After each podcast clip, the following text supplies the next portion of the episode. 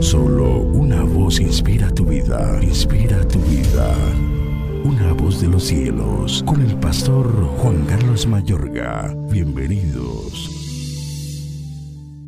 En el principio creó Dios los cielos y la tierra, y la tierra estaba desordenada y vacía, y las tinieblas estaban sobre la faz del abismo, y el Espíritu de Dios se movía sobre la faz de las aguas. Génesis 1, 1 al 2. El mal será erradicado de la creación para siempre. Es factible que una creación moral en esta tierra que precedió a Adán haya tenido una caída semejante a la contemplada en Génesis 3? Es acertada la hipótesis de la omisión histórica que asegura que en medio de los versículos 1 y 2 de Génesis capítulo 1 sucedió un pecado preadámico en este planeta.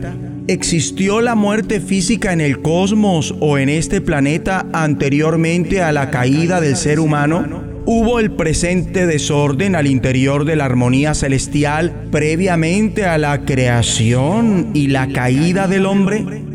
La Biblia se abstiene de comentarios al respecto y demás asuntos similares tocantes al mal natural que opera en la creación. Adicionalmente, no vamos a las sagradas escrituras buscando respuestas a los interrogantes elementales sugeridos por las ciencias naturales más allá de la alocución, en el principio creó Dios los cielos y la tierra.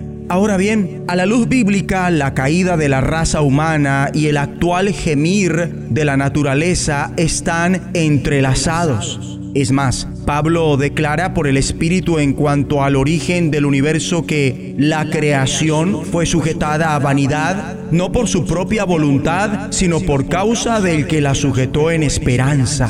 Porque también la creación misma será libertada de la esclavitud de corrupción a la libertad gloriosa de los hijos de Dios porque sabemos que toda la creación gime a una y a una está con dolores de parto hasta ahora. Y no solo ella, sino que también nosotros mismos, que tenemos las primicias del Espíritu, nosotros también gemimos dentro de nosotros mismos, esperando la adopción, la redención de nuestro cuerpo. Considerando esto, expone la siguiente idea en cuanto al universo porque el anhelo ardiente de la creación es el aguardar la manifestación de los hijos de Dios. ¿Por qué? Porque la redención total de la raza humana, que solo sucederá en el tiempo que suceda la de nuestros cuerpos, cambiará por completo la creación física. Entonces, y solo después de esto, el mal natural, tales como terremotos, huracanes e inundaciones y demás, estará destruido definitivamente.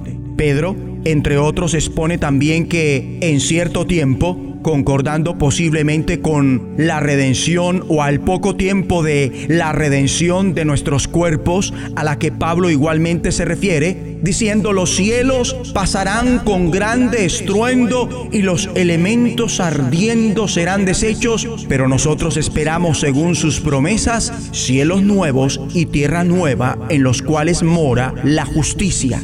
Y todo esto encaja con las palabras del apóstol Juan por el Espíritu en Apocalipsis. Vi un cielo nuevo y una tierra nueva, porque el primer cielo y la primera tierra pasaron y el mar ya no existía más. Y yo Juan vi la santa ciudad, la nueva Jerusalén, descender del cielo de Dios, dispuesta como una esposa ataviada para su marido.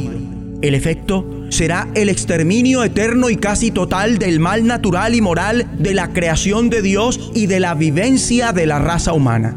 Y al decir casi, hemos de entender que no dejará de existir el infierno o lago de fuego. El infierno es un lugar que existe y no dejará de existir. Cristo informa que el infierno está creado para el diablo y sus ángeles y alerta a los seres humanos que ellos igualmente irán allí si persisten vivir en desobediencia a Dios. Hemos de orar. Digamos juntos, Dios y Padre nuestro, gracias, porque falta poco para que todo sea hecho nuevo y el mal natural y moral sea erradicado de la creación para siempre. Cuando el diablo y sus ángeles junto con los seres humanos que no te conozcan y los que persistan en desobedecerte queden expuestos al infierno de fuego, donde serán castigados a justicia, atormentados día y noche por los siglos de los siglos. En el nombre de Jesucristo de los cielos. Escúchanos, será de bendición para tu vida. bendición para tu vida.